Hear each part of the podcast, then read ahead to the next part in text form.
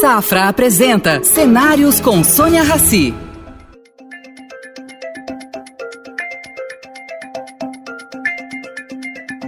Bom dia, professor. Bem-vindo ao programa Cenários, uma parceria do Banco Safra com o Estadão. É um prazer tê-lo aqui conosco, com toda a sua bagagem, experiência em inflação, uh, secretário de política econômica, é talvez, na minha opinião, a pessoa que mais entende de iniciativa privada no Brasil. Esse viés que o senhor trilhou é muito bom e interessante. E vou começar com uma pergunta simples, professor. O senhor sempre foi muito otimista, a vida inteira. Como é que o senhor está hoje? Oi, Sônia. É um prazer falar com você, como sempre.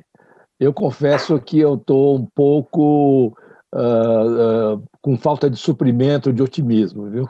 Não estou muito otimista, não.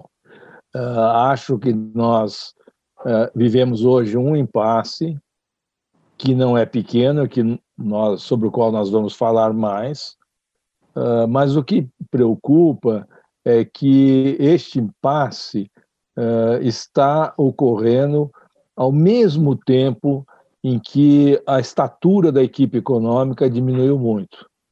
Isso é muito raro de acontecer. Em que sentido, professor? Olha, o, claramente o ministro da Economia e a equipe econômica perderam espaço no governo. Uh, de posto Ipiranga, guru, uh, escutado, realmente seguido pelo presidente da República, nós estamos numa situação em que ele é menos levado a sério do que antes. E está claro para mim de que o, o, ministro da Economia perdeu um pouco o rumo das coisas. Está né? Tá sem proposta, uh, repete algumas das mesmas coisas que são parciais, como a CPMF, que evidentemente é um, é um pedacinho nesse conjunto, e não consegue enfrentar a coisa realmente mais relevante. Qual é esta coisa? À medida que o, o, o, o coronavírus foi mostrando o seu tamanho, a resposta brasileira, como em vários lugares do mundo, foi adequada. Transferir para as famílias um volume considerável de, de, de dinheiro para enfrentar essa questão da distância social, de ter que ficar em casa. E este programa tomou uma dimensão inesperada. Os dados de agosto mostram que 67 milhões de pessoas estavam recebendo o Corona Voucher, que é o que explica uma melhora súbita da demanda e da economia a partir de fim de maio, começo de junho. Isso foi um sucesso, né? e a, a área política, o presidente da República, o Palácio Planalto e parte do Congresso ficou muito surpreendido agradavelmente surpreendido de que esta resposta estava se traduzindo em popularidade, como as pesquisas mostram. Ora, feito isso, né, o que acontece é que o sistema político, não só o presidente, insisto, quer mais. Quer estender para o ano que vem um mecanismo de transferências como esse, para o qual definitivamente não tem dinheiro. Porque, de outro lado, o gasto que o, o, o Tesouro está tendo equivale a mais de 12% do PIB. É enorme, sem precedentes, necessário, ninguém é contra, mas que não pode ser repetido, porque ele implicou uh, no conhecido fato que a dívida pública foi para 100% do PIB e nós temos um desequilíbrio grande. Aí é Professor, tem... desculpa interromper. Uh, essa ideia de você unir todos os programas de, de, de assistência em um só, enfim, isso resultar num, num, num reforço maior. Existe isso? Não. Essa, aliás, é uma, uma demonstração exatamente do enfraquecimento, não é? Quer dizer, a, a todas as propostas que a equipe econômica uh, começou a desenvolver uh, para exatamente compatibilizar um mínimo de uh, retomada no, na, no, controle fiscal uh, com os desejos, digamos assim, do presidente, eles foram sumariamente rejeitados. Especialmente a primeira delas foi essa união de todos os programas. Né? Uh, também foi rejeitado né, você ter outros tipos de solução, uh, como, por exemplo, um corte de gastos no orçamento, na, na folha de pagamento do setor público. Uh, o que, no final das contas, acabou sendo aberto como espaço, e ainda assim sem falar publicamente, é aumentar impostos, que não resolve o problema do teto de gastos, porque ele é o teto, é aquele lá independente de ter mais ou menos impostos. Então, o, o que resultou é que tudo que o, a economia propôs não foi aceito. E, e, com isso, há um impasse criado. Qual é esse impasse? A área política quer aumentar os gastos, financiar e criar uma continuidade do programa de transferência de renda, incorporando no ano que vem o Bolsa Família para um nível tipo 300 reais, que é o que se deseja, e ao invés de 14 milhões de famílias, ter muito mais, muito mais gente, 23, 25 milhões de famílias. E, ao mesmo tempo, o pessoal de infraestrutura, os ministérios, ministérios setoriais, querem dinheiro, 40, 50 bilhões, para fazer obras públicas. Este dinheiro, os dois, esses dois adicionais de recursos, não estão no orçamento, que está no Congresso. E aí tem um impasse em torno disso. E, e para agudizar esse impasse, o presidente resolveu que só vai tomar, só vai olhar, só vão trabalhar nisso depois da eleição municipal. Ora, meu, nós vamos chegar, portanto, em dezembro sem a menor ideia de que lado vai. Professor, eu, eu queria colocar uma coisa para o senhor. Eu, nesses 20 e muitos anos que eu acompanho a economia brasileira, ah, tudo que o senhor falou aqui me soa familiar, né? É. E soa familiar. O, o, o déficit público, é, eu não sei o que acontece, mas não tem jeito de, de ser ajustado. Né? Uh, você levar susto com, com ameaças de inflação, eu, eu acho que é a primeira vez depois do plano real que o senhor participou. Eu, eu, eu, eu sinto isso. Será que nós vamos dar uma guinada para trás? Eu acho que não. Eu acho que também não, ainda não é o caso para isso, porque tem uma coisa curiosa que eu gostaria de chamar a atenção, que eu não sei se todo mundo está ah, olhando, na, da, da, levando na devida conta. Nós temos no nosso sistema econômico hoje certas características que eu tenho chamado de bandeirinhas. Tem certas variáveis que, quando as coisas ameaçam sair de um trilho razoável, é como se elas tivessem, alguém tivesse levantando essas bandeirinhas para alertar que tem um problema. Quais são as bandeirinhas uh, relevantes?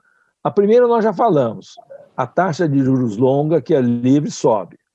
Mas, na verdade, a mais relevante é a taxa do, do dólar. É, é, é o real desvaloriza. Isso está acontecendo de uma forma totalmente evidente. Tem uma terceira, que é um pouco o resultado da primeira e da segunda, é que o Tesouro Nacional, ao fazer a rolagem da dívida pública, fica frente a um dilema tem que ir para o papel curto, porque senão ele sanciona a taxa mais longa. Só que ao fazê-lo, o seu caixa vai diminuindo. Ele já usou 150 bilhões da reserva que tem, o, o Conselho Monetário permitiu transferir do Banco Central para o Tesouro 325 bilhões do resultado do lucro das operações cambiais, ele já usou, e ainda assim está fechando cada vez mais uh, diminuindo o prazo médio da dívida lançada nos leilões, não da, da dívida como um todo, que ela é muito grande.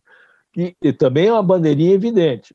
Isso nós já vimos no passado. Toda vez que você continua, né, a, a, começa a encurtar o prazo da dívida, é porque tem algum problema que, eh, que, que é aí que, é, que é visto. Tem uma quarta, e esta está é, é, mais nova, faz muito tempo que não vê isso, que é uma queda persistente, sistemática da entrada de investimento estrangeiro de todos os tipos. O que eu estou vendo, que é muito assim preocupante mesmo, Não é aquele dinheiro quente que entra e sai, vai uma habitada de juros, vai embora e tudo mais. Eu estou vendo as companhias dizendo. Dinheiro seguinte, de tá investimento, tá né? Dinheiro de investimento mesmo. Está muito complicado esse país. Eu vou esperar para ver se melhora. Todo mundo virou São Tomé. Eu só acredito vendo. Dizer que vai melhorar. Agora, professor, nessas circunstâncias, nós, nesse quadro que nós estamos vivendo e navegando, é, a gente tem uma vantagem e uma desvantagem. A vantagem é que o mundo inteiro está de calças curtas, Isso. né? Não somos só nós. Existe essa pandemia aprofundou todos os problemas em todas as partes do mundo. Correto. E a desvantagem é isso que nós nunca tivemos, que é um financiamento de longo prazo, que é a possibilidade de fazer o Estado caber dentro das suas contas, né? Ah, são, são é, é, é, um executivo bélico, né? É. é. Um executivo bélico que, enfim, acaba atrapalhando, né? Mas o legislativo, por sua vez, é, tomou um protagonismo. Em compensação, temos um, um STF, um Supremo, uh, com. São 11 Supremos, né, que a gente diz. É. Nesse quadro, né? O ah, que, que o senhor faria se o senhor estivesse no governo? Olha, o que eu acho que está faltando ao governo, eu só queria adicionar a, a, aquilo que você falou que é muito correto. Nós ficamos também em situação de desvantagem porque o Brasil não cresce há muito tempo e a produtividade não cresce há muito tempo. Então, se você pegar nos Estados Unidos, uh, na Índia, em muitos lugares, a situação desse ano está um horror de pandemia, déficit, queda no PIB e tudo mais. Mas são países que cresceram esses anos todos. Nós crescemos nada desde 2015. A produtividade parou de crescer e o investimento está baixo. Por Nós exemplo, crescemos pelo caminho mais fácil, por ter terras abundantes, um clima bom, talvez não, o mais difícil. Foi pelo, foi pelo caminho mais árduo, porque aprender a mudar a produtividade significa correr risco e perder tudo, que às vezes dá errado. Até você chegar lá e aprender, significou desenvolver tecnologias que foram se adaptando a esse tipo de coisa. É um caminho muito árduo. Agora, quando você chega lá, você tem recompensa. Você vai olhar no setor comercial, agora sim, com o e-commerce, comércio à distância, tem uma revolução. E você vê que no comércio é só para alguns.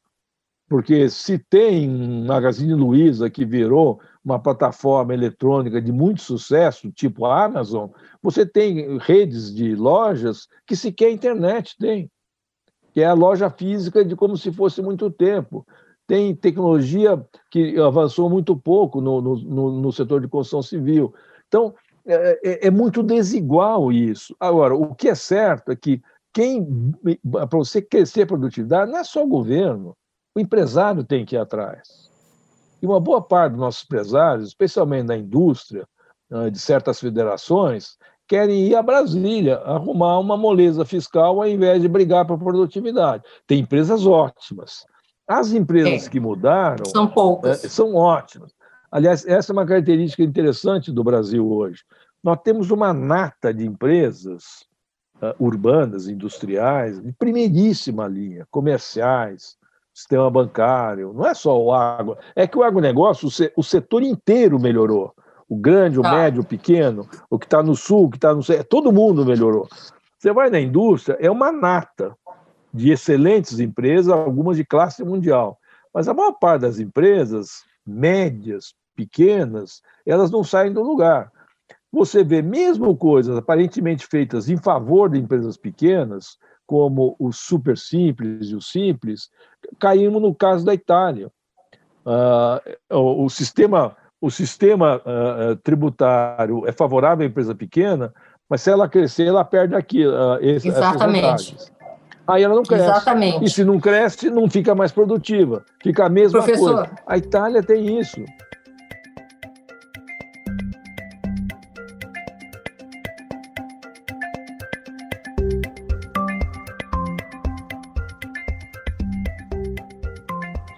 Professor, surgiu até um truque, né? Essas empresas pequenas e médias, elas ficam trocando de Isso. registro. De registro. Ou tem outro também. Eu conheço Para não crescer e entrar no bolo isso, dos grandes. E, e não bater do outro. Ah, e tem a outra alternativa que eu conheço, é, é, é, talvez você conheça também, mas é ineficiente. Você faz 10 empresas pequenas, lojas é. pequenas, que operam como uma rede. Só que isso é brutalmente ineficiente. Dá na mesma coisa, acaba não tendo crescimento de produtividade. E em muitas empresas, é uma coisa que não fui eu que inventei, já é sabido, né, se trocou por benefícios fiscais, creditícios, etc., você compensar isso. E não compensa. E, e por isso que na maior parte do, do setor industrial, um belo pedaço do setor comercial, um belo pedaço, não cresce a produtividade. O setor comercial está passando agora por um terremoto no sentido positivo, é. revolução. E o que, que vai acontecer? Aí no comércio vai aumentar a produtividade, mas vai aumentar a mortandade também. Porque muita gente vai, quem não se adaptar a esse negócio, vai ficar pelo caminho. Né? Mas tem espaço para muita gente, para mostrar como é uma questão de você ir atrás. Quantas uh, uh, pessoas, às vezes pessoas físicas, empresas pequenas que têm na cozinha, artesanato, etc., conseguem se viabilizar através de uma, de uma plataforma né? Consegue aprender a se comunicar usando o WhatsApp, esse tipo de coisa, e, apesar de pequenas, consegue ir adiante e melhorar. Mas tem que ter uma mudança que, antes de tudo, é de cabeça. Né? Antes de Professor, tudo, tem... não, nosso problema é, é, cultural, é falta de incentivo, é, recursos à disposição. Hoje em dia existe uma gama de recursos, justamente por causa dessa taxa de juros baixos, ninguém pode mais reclamar disso por que, que isso acontece tão, assim, não vou dizer gravemente, mas tão, uh, tão visivelmente no Brasil? Eu acho que tem dois problemas que nós, nós temos que são muito, muito intensos. Primeiro, nossa sociedade não gosta de mudar. Ela muda com o pé no abismo. E eu falo com tranquilidade da sociedade que o gosto das suas forças não gosta de mudar. Como consequência, o próprio sistema político foi desenhado para não mudar. Quando você tem dezenas de partidos no Congresso, uh, e, e, é impossível você gerar maiorias estáveis e gera essa, é, esses, é, essas coalizões que não são funcionais. E, e o Brasil só muda com o pé no abismo. E o melhor exemplo que você conhece e acompanhou muito foi a inflação. Nós precisamos chegar à hiperinflação para que uma tentativa tivesse apoio e eventualmente desse certo. Né? Nós não chegamos ainda, né, porque não estamos no abismo, a duas coisas fundamentais. Primeira é que o tamanho do Estado passou do ponto. E a segunda é que o setor agrícola, o agronegócio, só é competitivo porque é aberto ao resto do mundo, está ligado às cadeias produtivas do resto do mundo. Enquanto que aqui a maior parte dos segmentos querem ficar afastado do, do, do resto do mundo e está sempre arrumando desculpa para ir adiante. Com isso, eu quero dizer uma coisa que, é, que o que, que resulta disso. O Brasil não é verdade que o Brasil nunca cresceu. O Brasil cresceu muito em vários momentos, mas são períodos de 10 anos, de 12 anos e depois queda. O que está ruim é que de 80 para cá nós crescemos muito pouco e de 2000 para cá menos ainda. E uma das coisas a observar é o seguinte: você não consegue organizar, inclusive o sistema político, para crescer se não mobilizar em torno de algumas ideias que a gente pode chamar, entre aspas, de modelo de crescimento ou de estratégia de crescimento. E isso tem um problema. A estratégia de crescimento que dá certo, por que, que deu certo na Ásia, em muitos lugares, porque deu certo no Brasil dos anos 50, uh, uh, nessa coisa. A minha leitura é que, para dar certo num período histórico determinado do tempo, você tem que ter habilidade, além de técnica, de juntar equilíbrio macroeconômico mínimo. Não é zero de inflação, zero, é mínimo, é não sair do controle as coisas, com uma visão de mundo que possa te dizer quais serão os puxadores de crescimento. Então, nos anos 50, a gente sabe, é bem conhecido, o puxador de crescimento foi a escassez de dólar e o fato de que se estimulou criar indústrias uh, por substituição de importações. Então, vinha gente do setor rural, de propriedade baixa, mudava para o setor, para a cidade, ia trabalhar na indústria de propriedade alta e nós crescemos significativamente. Só que passa o tempo, isso que deu certo naquele período, porque o mundo muda, não dá mais certo depois. Que quando você transferiu muita gente, né, não tem mais aquele ganho de vir gente uma, da enxada, ao contrário. Quando a agricultura começou a crescer, o nível de renda no setor rural também cresceu junto. Só que aí, proteger a indústria não era mais o caminho. Tinha que ser o contrário. Você tinha que estimular que esta indústria começasse a buscar parcerias, ligações com as cadeias internacionais é, e, e, e, sucessivamente. O Coreia, os asiáticos fizeram isso porque foram se plugando no Japão, que tinha é, crescido antes. A Europa Oriental foi isso que se plugou na Alemanha. Nós devíamos ter feito um projeto decente de Mercosul, ficou nessa competição tola, que não é só do Brasil, etc. Tinha que ter ligado mais as cadeias internacionais, né? ah, e isso passou. Então, esse protecionismo que um belo pedaço da liderança industrial pede, ficou velho. Velho, não cresce. Tinha que dar um outro rearranjo. Da mesma forma, o Estado. nos anos 50, né, é, a história demonstra claramente, o Estado jogou um papel que ajudou no crescimento, criando instituições, uh, estimulando na certa direção, e aí é indo. E isso foi andando. A partir de um certo momento, o Estado continuou crescendo, mas aí começa a aumentar a tributação. Faz 30 anos que o imposto aumenta. Hoje, o Estado arrecada demais, tem péssimos serviços, baixa produtividade e é 100% dominado pelas grandes corporações, especialmente, com todo respeito, aos que têm carreiras jurídicas envolvidas, especialmente. Ora, isso significa que o estímulo para crescer vindo do Estado sumiu. Como é que você olha isso? Não tem mais investimento público. O Estado arrecada para pagar a folha de pagamento e transferir para aposentado. Ponto. Como é que nós podemos crescer nessa circunstância? E não tem investimento estrangeiro, está escasseando. Bom, e agora, nacional. recentemente, está escasseando, então nós estamos desde 2015 no pior dos mundos. Agora, como o Brasil não é para principiantes, Sônia, tem uma coisa que eu queria chamar a atenção, que é o seguinte: nós estamos andando de lado desde 2015. Entretanto, eu quero voltar a dizer, mesmo com o Covid, tem essa nata de empresas que eu mencionei que vai indo muito bem. Você tem uma coisa importante, que foi objeto de uma capa recente do Estadão, tem um, um borbulhar de vida nas chamadas startups, das pequenas empresas de base tecnológica, que não dependem de dinheiro do Estado, de moleza fiscal, dependem de uma inovação de diversos tipos.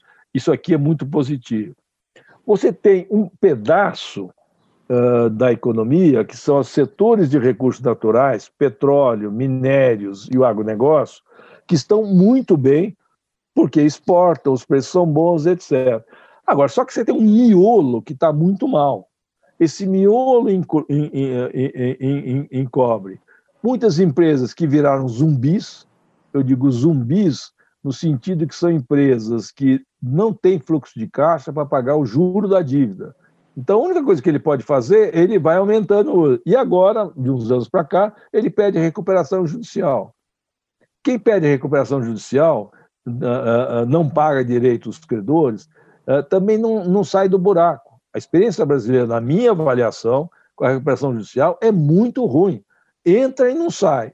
Serve para proteger o acionista majoritário devedor. Protege o patrimônio dele, mas os trabalhadores acabam perdendo o emprego, o patrimônio da empresa vai esvaindo e não sai disso. E as empresas médias e pequenas são mais frágeis, têm problemas. Então tem um pedaço grande das empresas que está mal e um pedaço que está bem, depende do que você olha.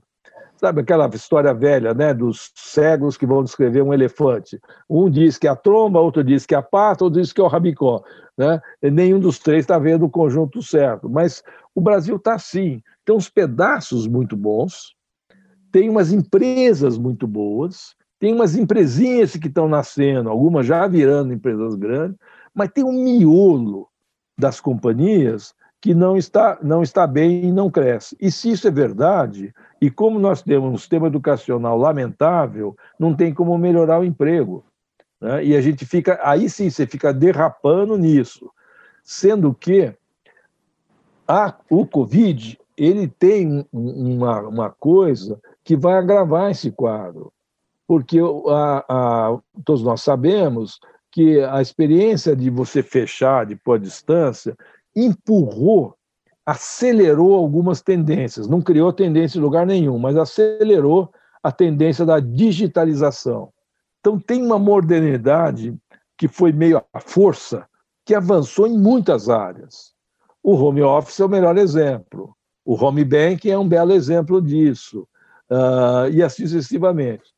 O que, que isso está levando? Deixa eu só completar aqui, mas ah. isso está levando a que muitas empresas melhorem tecnologicamente, mas à custa de menos emprego.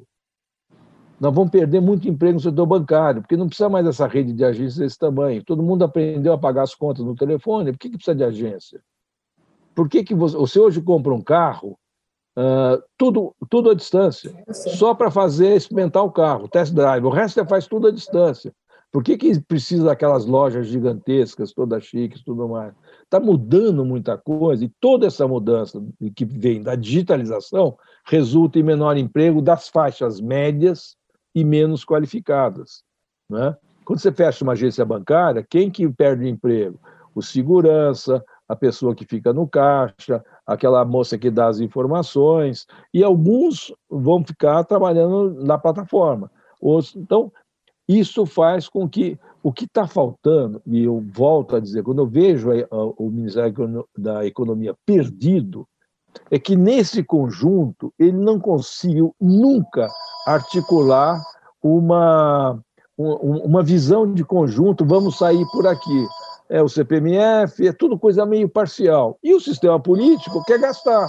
Aí não dá certo. E é isso que nós estamos complicados de andar de lado e a minha percepção é que nós vamos sair da recessão para uma certa estagflação, um crescimento baixo, né, relativamente baixo, com uma certa inflação, que não vai sair do controle, não é nada disso, mas não é 2% mais que a gente vai ter, a gente vai caminhar para mais.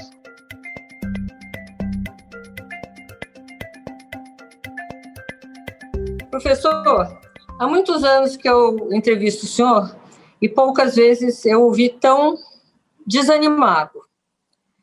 Será que dá para mexer nesse chapéu de ideias e é,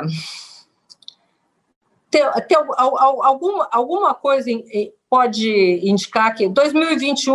O que, que o senhor acha sobre 2021? Eu acho tá que perdido? vai ser um ano eu acho que está perdido no seguinte sentido: é, é, positivo porque nós saímos da recessão e do buraco. Esse ano nós projetamos alguma coisa que vai ser menos 4,5, menos 4,7. O ano que vem vai ser positivo, 2,2. Mas é, é, é raso. Por que eu estou dizendo isso? Porque a gente, a, recuperação desse ano foi forte, como nós falamos, todo mundo sabe, pelo Corona Voucher. Só que essa transferência vai se reduzir dramaticamente em termos de valor qualquer que seja o novo Bolsa Família. O que, que teria que entrar em lugar do Corona Voucher é uh, o emprego normal. Teria que crescer a demanda, crescer. crescer a produção, e aí a folha de salários faz isso. E isto aqui não está acontecendo. Professor, e... o senhor está levando em consideração que a taxa de juros no mundo despencou, não tem aonde pôr dinheiro? Pois é, mas isso é uma coisa que, se você olhar, parece que vale para o Brasil, mas não vale. O que é baixo aqui é o juro curto, é o 2%. O juro que conta para uma casa, que conta para um financiamento, para comprar uma. está em 8%. Nos Estados Unidos, o setor imobiliário está explodindo porque o juro longo é de 1%, o juro curto é quase zero, o juro longo é de 1%. Aqui o juro curto é 2%, mas o longo é de 8%, e está subindo porque está incerto. Então, não caiu a taxa de juros para muitas das operações relevantes. Quer dizer, caiu perto do que era, que era um espanto, tá certo? Mas ainda é muito longa. para Um... Então, isso não estimula, uh, exceto uh, o investimento será feito nessas empresas da nata, que tão, são bons riscos, têm um balanço robusto e são capazes de mobilizar dinheiro a, o mais barato que tem na praça e assim sucessivamente. Mas isso não é a média, isso é um pedacinho da economia. e eu volto. Tá muito... Eu sempre fiz o papel do diabo, agora vou fazer o papel do anjo. é ah, ótimo. Ah, o, o, os Estados Unidos, ah, eles despejaram na sua economia mais de um trilhão e não estão conseguindo aquecer a economia. É. Não estão. O problema também é, também está lá, não, proporcionalmente é, seria igual. É. O que, que eu fico imaginando? existe um, um plano mundial para o mundo sair dessa uh, estagnação? Uh, tem, tem, algum, tem alguma possibilidade de não sermos engolidos pela China? Olha, primeiro, a Ásia saiu francamente melhor, para não falar só é. da China, do que a Europa e as Américas nisso. O Vietnã vai crescer, não é só a China. Uh, Taiwan e Coreia. O que aconteceu de errado na condução? Todos os países processo? onde o chefe, o, o, presidente da República, o chefe de Estado, negou que o vírus é, era importante, lidaram mal com o coronavírus, sem exceção. O Trump é igualzinho ao Bolsonaro, que é igualzinho ao Modi, lá na, que é igualzinho ao presidente, o primeiro-ministro da África do Sul, que também está uh, desastradamente. O outra coisa que uh, ninguém sabe é a segunda onda, que agora abateu a, Europa, está dando uma pancada na Europa de realmente perder o rumo. Eu não sei se, eu espero que não. Né? Então, o vírus é difícil, manhoso, desconhecido, Agora, quem negou que ele esteja importante e vende cloroquina e, coisas desse tipo, evidentemente traz como resultado que ele fica pior do que poderia ser se não tivesse o negacionismo, tivesse enfrentado de frente. Né? Alguns países fizeram isso, tudo bem, cada país é um, um é ditadura, China, outro é pequenininho, a Nova Zelândia, a Austrália lidou bem com isso? Não é um país grande também, mas a Alemanha, na primeira rodada, lidou bem com isso. Então, então esse, é esse, esse é o ponto. O, o nosso problema é que o, o Brasil não é o único. Brasil, Argentina, o México, a África do Sul, eles têm, vêm vindo sem crescer já há muitos anos. Leve em cheio o coronavírus parte dos líderes desses países disseram que o México também, lá o, presidente disse que o coronavírus não era nada, ele tomava tequila e ia em frente, né? Uh, quem lidou mal teve problema, né? Gastou-se muito dinheiro. O Brasil gastou a média, Sônia. Nós gastamos 12% do PIB. O FMI estima que o mundo gastou 12% do PIB. Nós estamos exatamente na média, nós não fizemos nem menos nem mais. O que nós fizemos menos foi ajudar as empresas porque as transferências, as garantias para as empresas no Brasil não funcionaram como funcionou na Europa e nos Estados Unidos. Então, tem muito mais gente atrapalhada do que poderia ser o caso por conta disso. E no nosso caso, o nosso juro longo não é baixo. Não é. Então é um problema isso não é. daí. É.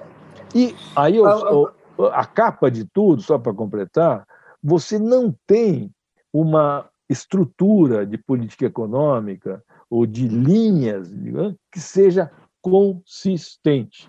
E como se Poderíamos fazer um nada... plebiscito em relação a isso, professor? Já que o nível de conscientização aumentou?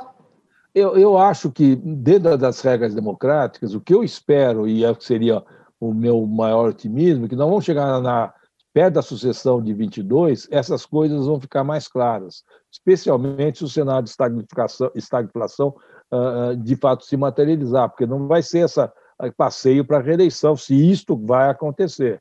Né?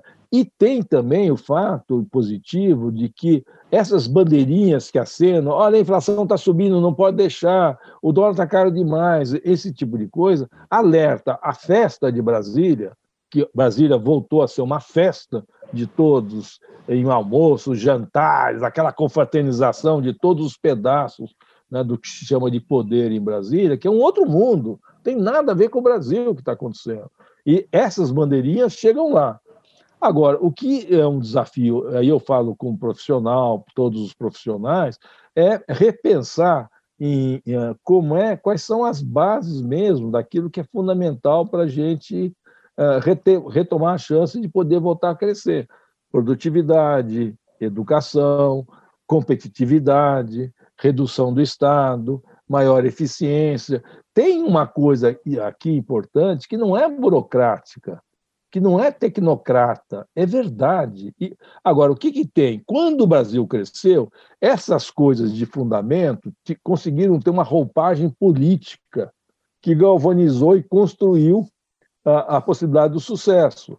Esse foi o papel que o Juscelino fez nos anos 50, que o Fernando Henrique fez uh, durante esse período. Então, é isso que nos falta, e é nisso que me dá um enorme desânimo. Com um governo desarranjado como é esse, uh, que se uh, pedestre, né, que não tem proposta para nada, né, uh, que, ao contrário, presta mais atenção em arma, que só faz piorar a situação de segurança pública, em coisas tolas como essa, e não ser o centro da história, né, eu acho que está difícil. Então, eu acho que vai se estagflação ano que vem, e o que eu espero que essas lições que fiquem possam informar, inclusive com essa mobilização desses grupos uh, cívicos, da sociedade. Cidadania, mais, cidadania, cidadania. Cidadania, exatamente. Informar uma plataforma de centro que eu não vejo outra alternativa.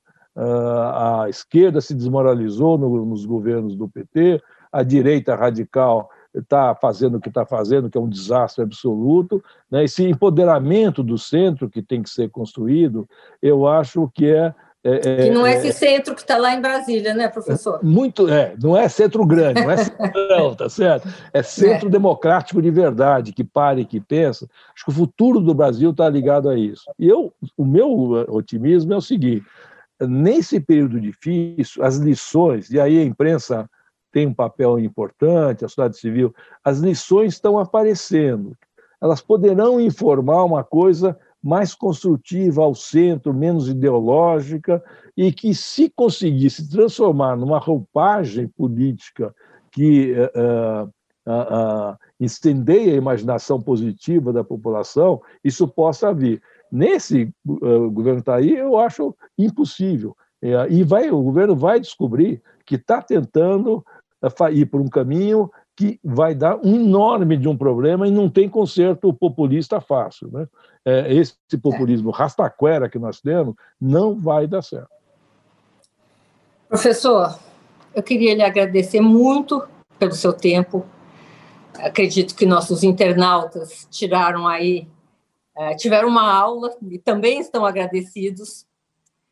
E espero que o senhor volte ao programa assim que as coisas clarearem e a gente tiver uma lista gigante de notícias boas para dar. É isso aí. Eu torço muito para isso, você não imagina. Tá Mas, bom. Por enquanto, quer dizer que eu sempre tenho muito prazer em conversar contigo e foi ótimo. Obrigado pela oportunidade. Obrigada, professor. Oferecimento Safra. O Safra te convida a pensar. E daqui para frente? Estar onde se sente seguro, onde valores importam. Esse é um bom lugar daqui para frente. Daqui para frente, repense seus investimentos e conte com os especialistas do Safra. Abra sua conta e invista Safra. Saiba mais em safra.com.br.